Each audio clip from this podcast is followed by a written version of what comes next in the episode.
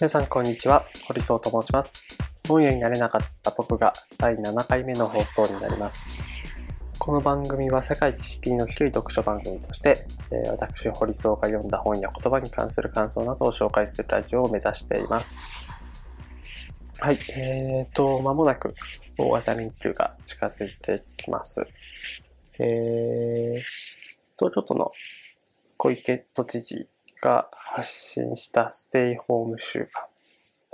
えっ、と、結構小池さんって、あの政策を支持するかどうかは別にして、えー有名なところで言うとクールビズというものをこう、えー環境省、環境大臣だった時に、えっ、と、そのコンセプトを提案して、でそれが一気に世の中にこう広まって、えー夏でもこうネクタイであったりだとかするということを、えーやられた方ですが、あのー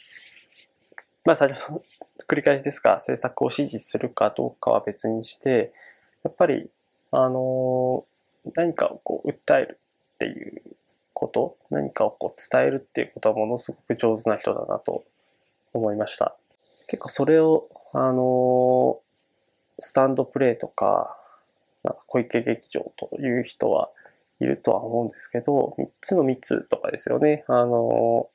3密っていう言葉、えー密ですという言葉とかって、あの、なんだろう、おそらく意識的にそういうワーディングを使って、えーやられたんだと思います。3密って、えっ、と、もともとこう、密教の用語で、えある言葉ですけど、多分それにかけたことは間違いないとは思うんですが、あの何が密なのかっていうことを、えー人々の心にしっかりと引きさせて、で、パッと、あ、ここは密だなということを、えー瞬時にというか分かりやすく、えー理解してもらっているという意味では、あのやっぱりこう伝えることをどういうふうに伝えるかっていうのはとても重要なのかなと思います。ある意味そのコミュニケーションデザインみたいなところだと思っているので、あのすごく勉強になります。もちろん他の地方自治体の市長さんとかで、えー千葉市の熊谷さんとか、福岡の、えー高島市長とか、あの、情報発信の仕方ってすごく、あの、綿密にやられているし、あ三重県の鈴木知事かな。ごめんなさい、名前間違っていたら恐縮ですけど、あの、普段からこうフォローしている、えー地方自治体のリーダーの方々も丁寧に誰がどういうことを気にしているのかっていうことをちゃんと全方位に意識しながら本当丁寧にちゃんとコミュニケーションを取っているっていうのはすごくあの素晴らしいなと思ってます。で、コロナウイルスっていう問題は多分誰がこの問題に対処してもうーん100%の解決っていうのはすごく難しいんですけど、その中でもやっぱり納得度をいかにこう高めていくか。これはなんかその、どういう施策が、えー効果的かどうか、結果どうなるかっていうこととは、また別の軸で、えー納得性が高いっていうことを、ちゃんとそういう状態を作っていくってことはすごく大事。納得性高いっていうのは別の言い方をすると不安にさせない。不安を少しでもこう低減させるという。で、ちゃんとこう、やっぱこういう、えー時ってボトムアップでなくトップダウンでいろんなことがあの決めていった方がいいという状況でもあるので、その中で、えー信頼を積み重ねていくリーダーっていうのはとても素晴らしい対立構造とかを作らずに、えー不安を和らげていくリーダーの人たちっていうのはすごく素晴らしいし、えーまあ、自分もこう30代になってきてビジネスパーソンとして、えーいろんな人をこう巻き込みたい。リーダーシップを取って、えー巻き込んでいきたいなというふうなことをこう考えていくときにすごく参考になる、えーことはたくさんあるなと思っています。うん。なんかそんなことも、日々、あの手本というか、まあ、東日本大震災の時って20代で、えーまだ社会人5年目とかですかね。それで、なかなか自分がどうこうっていうことはアクションできなかったんですけど、こういう時に、その時に思ったのは、ああ、なんか自分は本当に無力だなと。で、こういう時になんか自分ができることをしようっていうことをこう、声出した時に、えー、ほぼ何もできなかったので、その時のこう悔しさというか、こう、無力感みたいなところっていうのはすごく、えー、なんか自分の人生観にも影響があったなと今振り返ると思うんですけど、多分、えっ、ー、と、今ツイッターとかインスタグラムとかいろいろ発信する手段があるので、なんか無力感を感じるっていうのは、あの、そんなにないのかもしれないんですけど、やっぱり本質的にその多くの人ってやっぱり自分たちのことを考える。自分というこう最小単位に向けて、えー、しっかり守っていくっていうことが、あの、大事だと思っていて、それは全然いいんですけど、多分似たようなことっていうのは、2020年代なのか、あるいはもっと先なのかっていうことは絶対起こってくると思いますし、あのー、今こう、多分無力感をに近いものを抱えているとしたら、あの、日々、あのー、浴びるように流れてくるような報道であったりだとか、あるいは報道のその元になっている一時情報っていうのを、まあ、辿りながら、あの、まあ、どういうようなことが起こっているのか、でどういうことをこう、えー、いろんな人はこう対処しようとしているのかということを覚えておいてもらったの方がいいのかなと思っています。それでは、今週もどうぞお付き合いください。本屋になれなかった僕が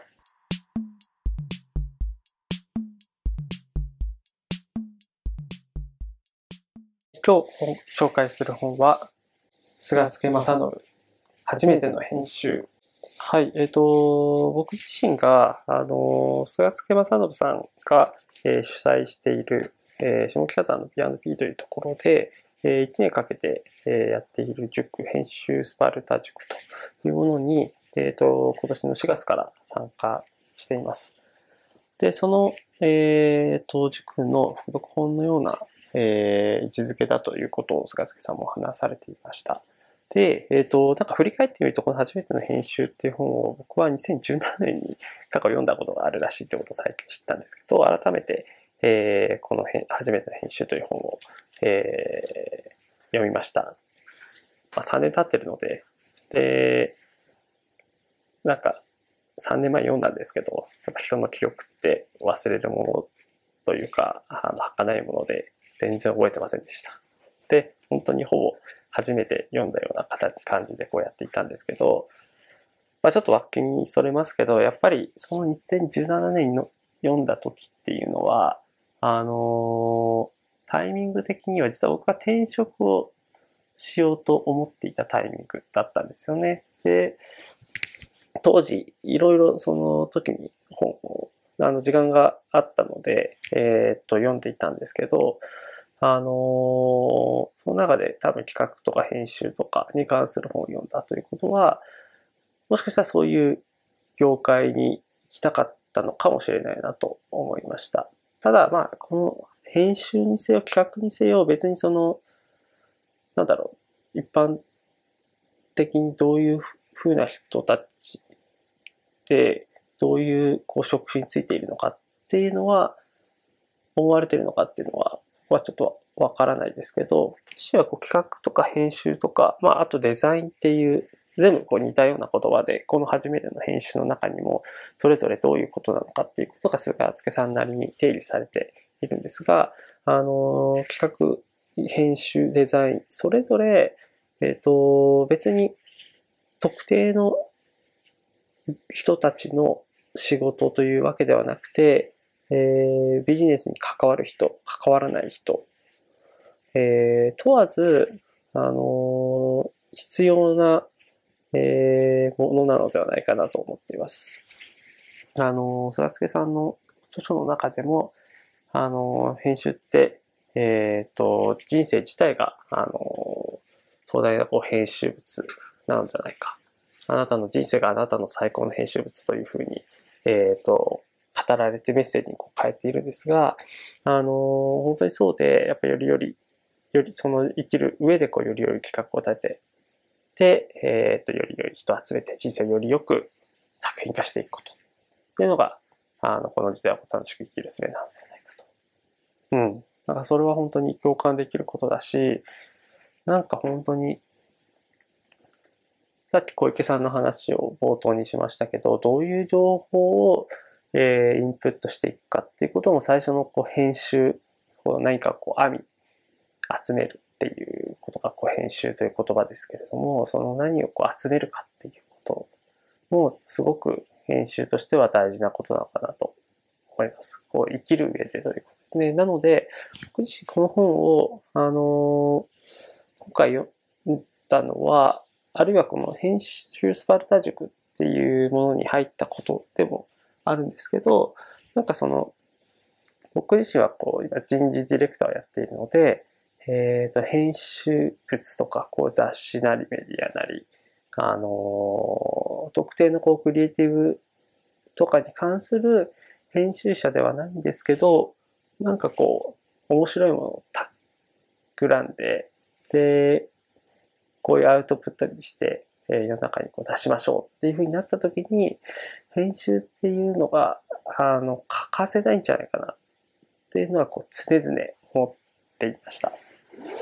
なんで割とその塾に参加して、まあ、塾のその内容っていうのが、あの、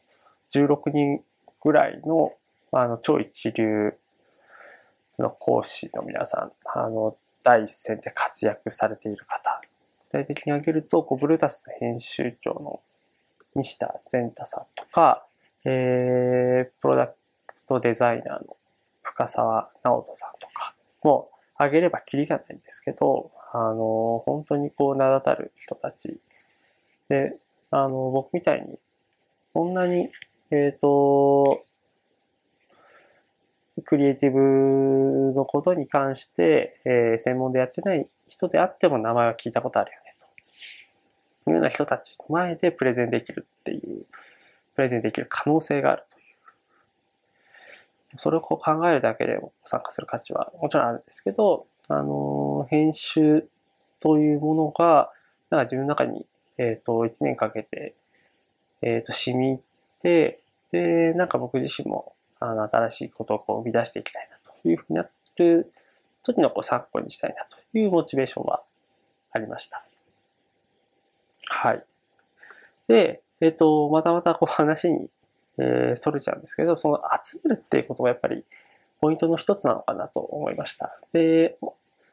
2017、3年前に、えっ、ー、と、この本を読んだ後に、えっ、と、柳本光一さんという、えー、方、アーキベストと、あの、その方自身は何度って言いましたけど、あの、まあ、商品開発とか展覧会とかそういったこうプロデュース出版などを行っていた方、いた方ってあの過去形で言ったのは、あのー、46歳とかで亡くなられてるんですよね。2016年に、あのー、亡くなっていた方で、僕自身はこうこの方は、あの、亡くなってから、あのー、都立大学の、えっ、と、イベントスペースのシックスファクトリーというところで、えっ、ー、と、クラウドファンディングをしつつのこう展覧会が開催されていたんですけど、それに興味を持って、えー、行った時に、なんかその集めるっていうことの、えっ、ー、と、凄みというのを感じた次第です。で、そこで何が、あの、飾られてたかというと、親さんが、えっ、ー、と、普段からこう収集されていたこうファイルであったりだとか、あの、仕事で使ったのか使ってないかわからない、こう、世界各国の文房具とか、うん、おもちゃとか、あるいはこう、牛乳パックとかですよね。あの、洗剤のパッケージとか、なんかそういう、まあ、牛乳パックも洗剤も、えっ、ー、と、使い終わったら、いや、ゴミじゃないですか。なので、で、それって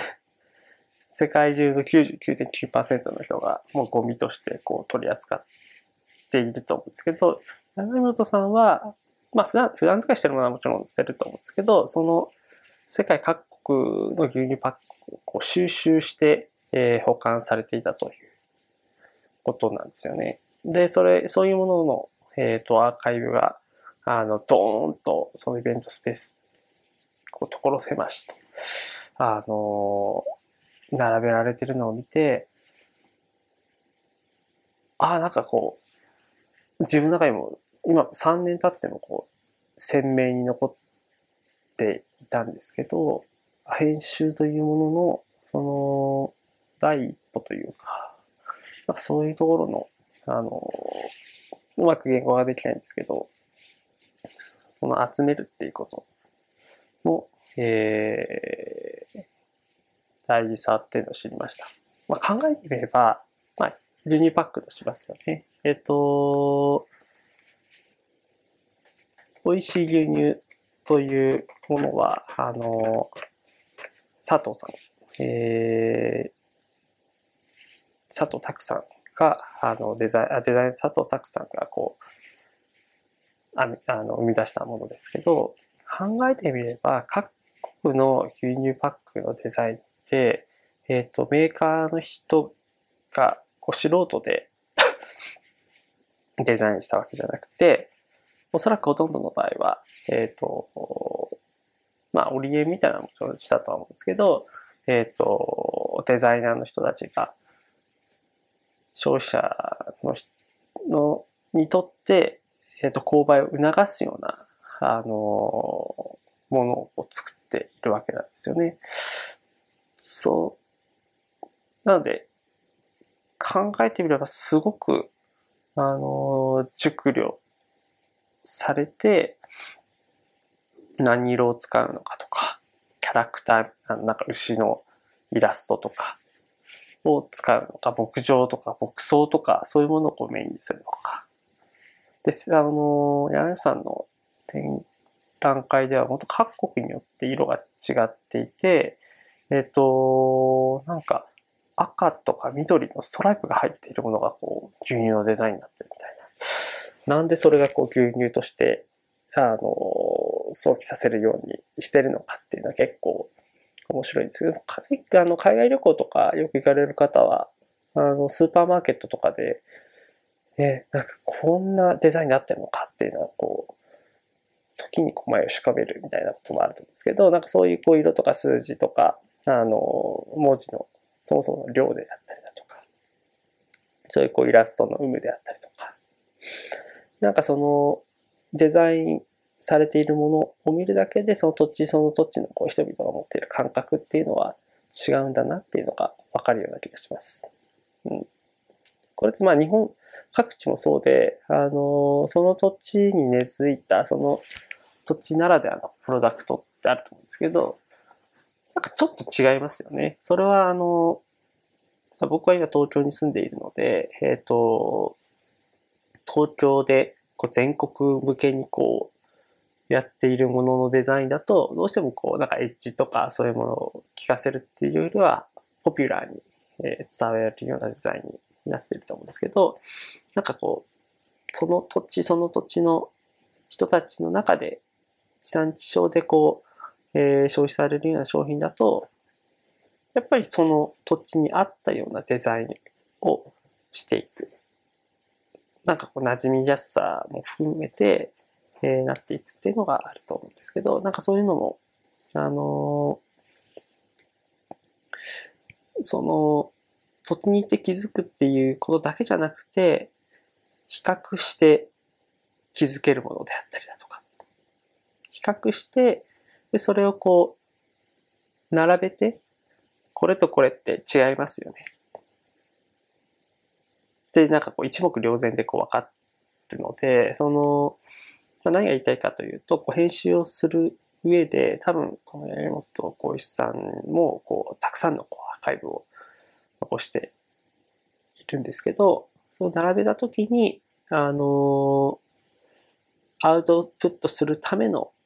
ファクトとして、あるいは、うん、まあ、ファクト、なんかファクトとしてっていうとすごくこのビジネス文脈になってしまうんですけど、なんかやっぱり、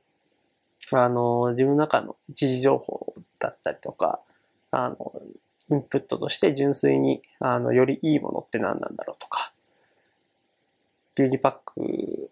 に話を戻すと、牛乳パックの本質って何なんだろうってことを、あの、ご自身の中で腹落ちさせたかったっていうのはあるんじゃないかなというふうに感じます。なんか、菅助さんの本なのに、えっ、ー、と、他の編集者の話をしてしまって恐縮なんですけど、あの、菅助さん自身は、えっ、ー、と、どういう人かっていうのを、あの、本に書いてあるものをそのまま引用させていただくと、今は、あの、株式会社グーテンベルクオーケストラ代表取締役ということで、えっ、ー、と、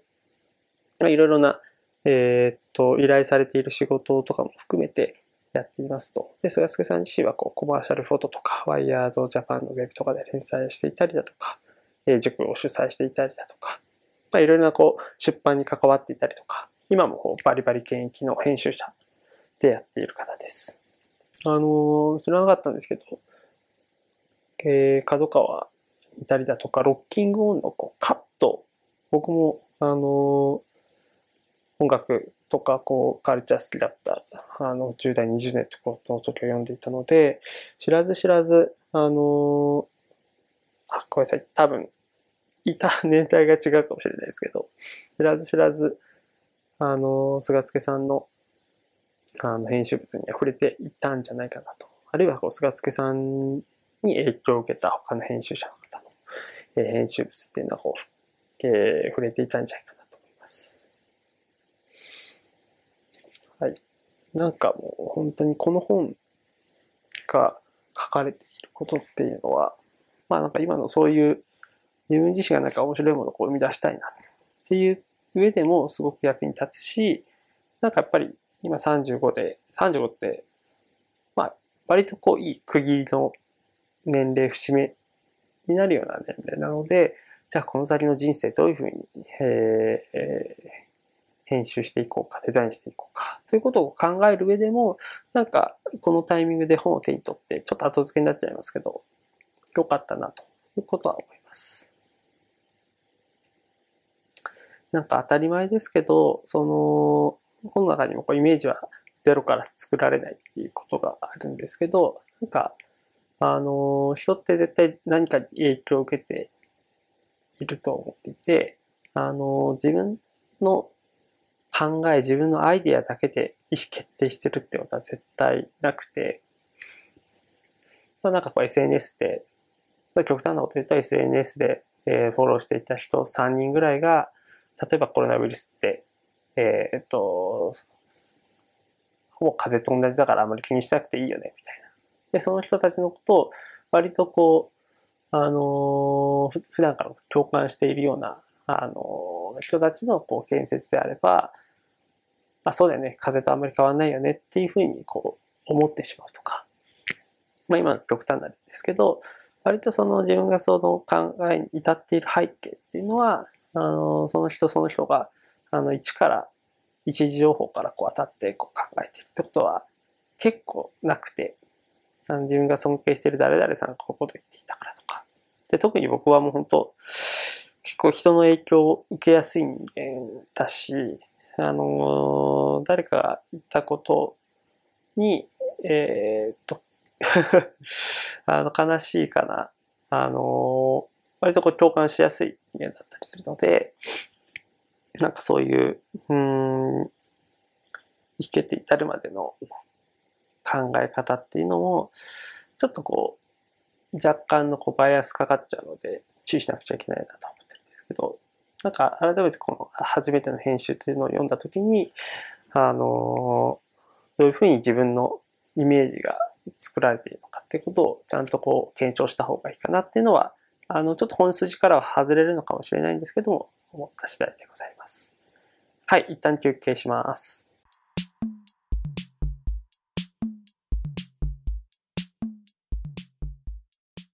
どの章も、あのまあ、僕自身が今、あの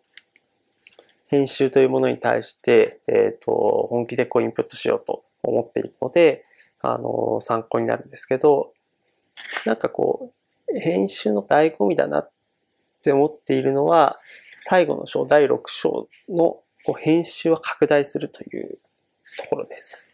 で、えっ、ー、と、そこ序盤の方でも編集とは何かということで、編集とは企画を立て、人を集め物を作ることだ。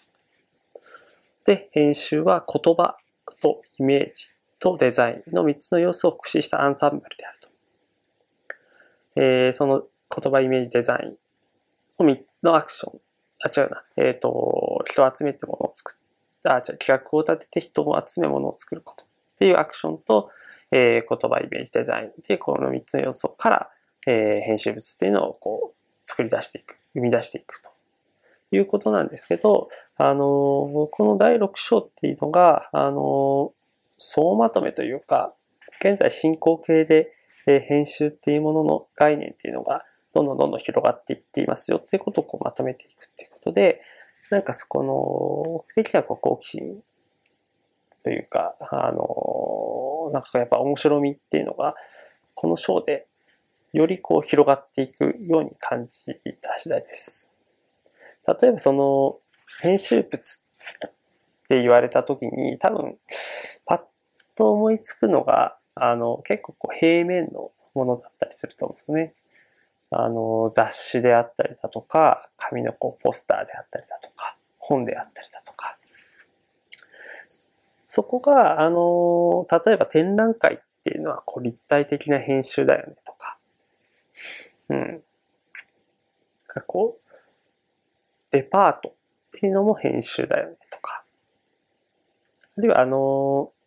ドミューンというこうユーストリームでやっているあの、イベントも、えっ、ー、と、その時代、あ、多分それが、えっ、ー、と、ドミューンっていつからできたんだけど、2010年か、2010年にこう始まった、あのアーティスト映像作家の川さんの、えー、イベント、ライブストリーミングのサイトですけど、なんかそれ自体も、えっ、ー、と、編集で、ね、こう、音楽の編集、ライブの編集、うん、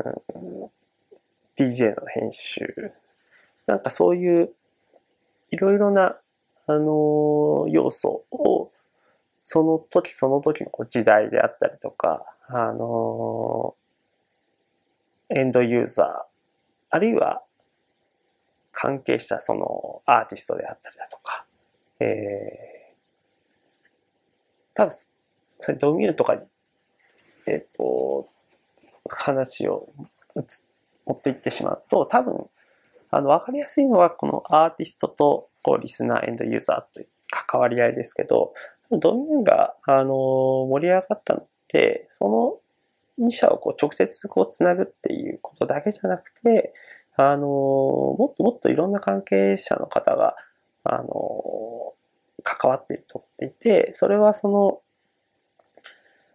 えー、アーティストが所属している人の、こう、で、事務所のこう関係者っていうだけじゃなくて、えっ、ー、と、普段ライブという場所で、えー、発信したいと思っている。だけど、あの事情があって、そこでのライブでの、えー、発信ができない。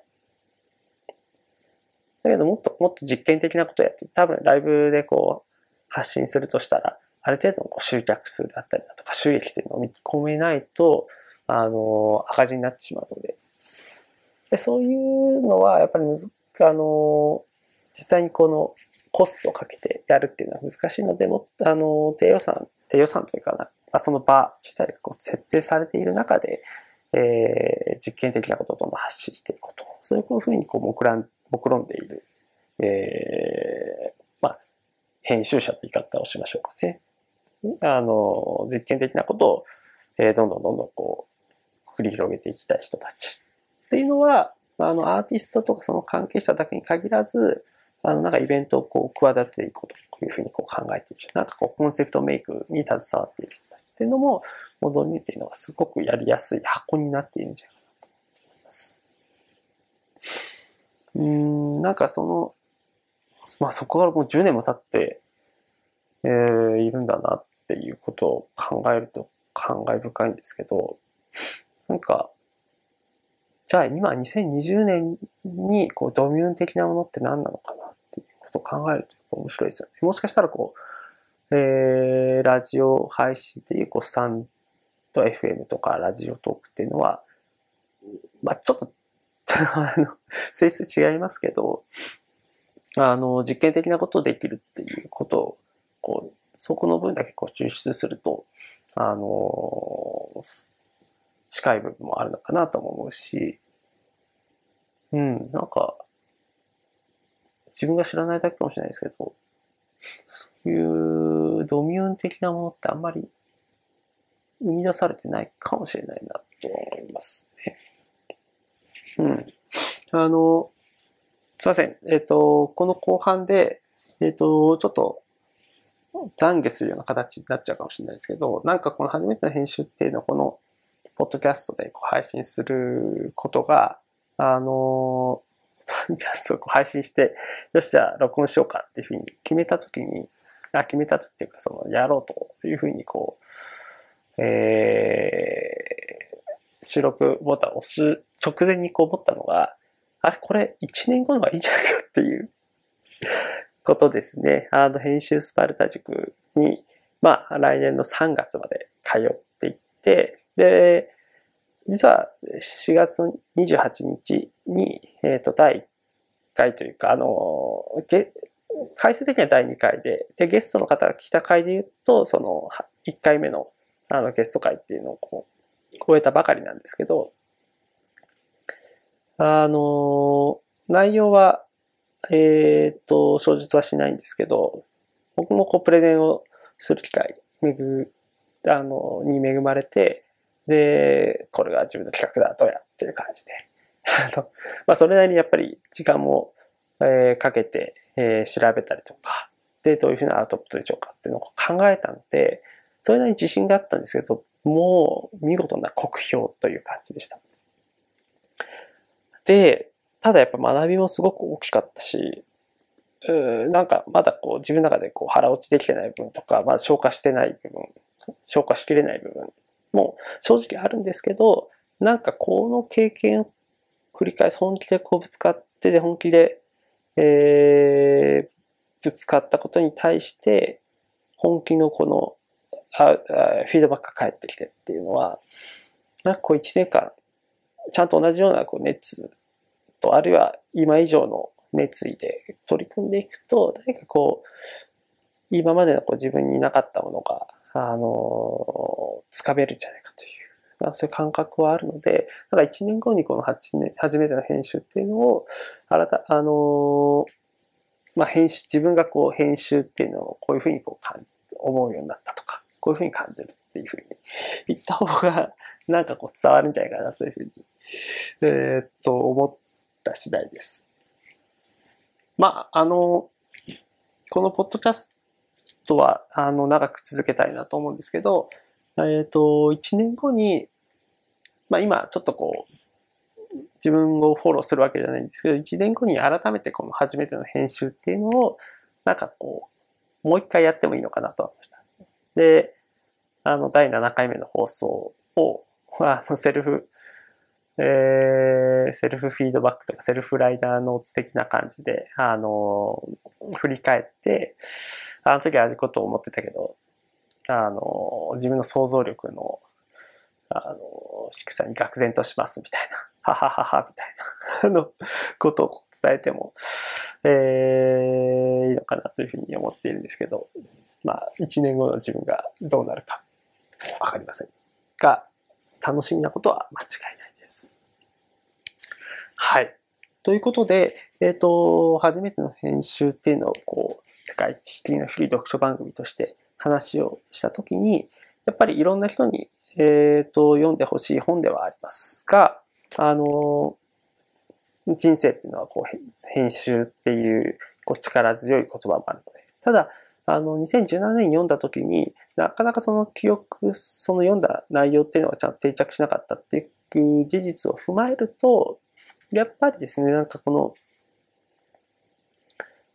ちょっとでも新しいものをこう生み出したいであったりだとか、あの、何かこう編集に近いことを、えー、企てて、まあ、もしかしたらこう、ポッドキャストを聞いている方っていうのは、そういう、あの、意欲がもともとあるのかもしれないとは思うんですけど、そういう方は、あの、読んでいただいていいのかなと思います。で、自分なりにこうノートであったりだとか、スタンド FM ラジオトークであったり、これに対してこう配信をしている方、これも、あの僕は、あの素晴らしいアウトプットだと思うので、それを多分でも単発じゃなくて、えっ、ー、と、長く続けていく、えー、プロセスになっていくはずなので、そういう方は、あのどういうふうに長く続けていくか、こう、シリーズとしてこうやっていくのか、あのそれも含めて、ラジオ番組、あるいはこうノートの、えー、自分のこの執筆物っていうことの作品単体じゃなくて、こう、全体っていうことが作作品になっていくはずなので、えー、そういうことをこうやられてる方も、あの、すごく学びになる本ではないかなと思います。あの、編集っていうのは、こう、どういう過程を踏んできたのかっていうことも、えー、書かれています。この一章は、こう、高速編集士ということで、えー、最古の編集物はミソポタミアの壁画で、こう聖書から、聖書ナコから、印刷から、えー、広告代理業から、ラジオから、みたいな感じで、こう、いろいろな、あの、過去の、えー、編、集に関するこう外伝的なところも語られるので、そこはもう本当、知識として、えー、得ていくと、なんかこう、いろんなこうレファランスの一つになっていくんじゃないかなと思う次第でございます。はい。ということで、えー、今回、第7回目のえー、ポッドキャストでは、菅助正信さんの初めての編集を取り上げました。えー、次回の放送も、えっ、ー、と、一応、えー、紹介する本は、あの、予定はしています。多分、えっ、と、ちょっとこうビジネス寄りの本になるかなと思いますが、あのまあ、今回はまた予約、予告はせずに、え終わりたいなと思っております。ぜひ、えっ、ー、と、次回の放送を楽しみにしていただければなと思っております。ということで、えー、今週もお付き合いいただきましてありがとうございました。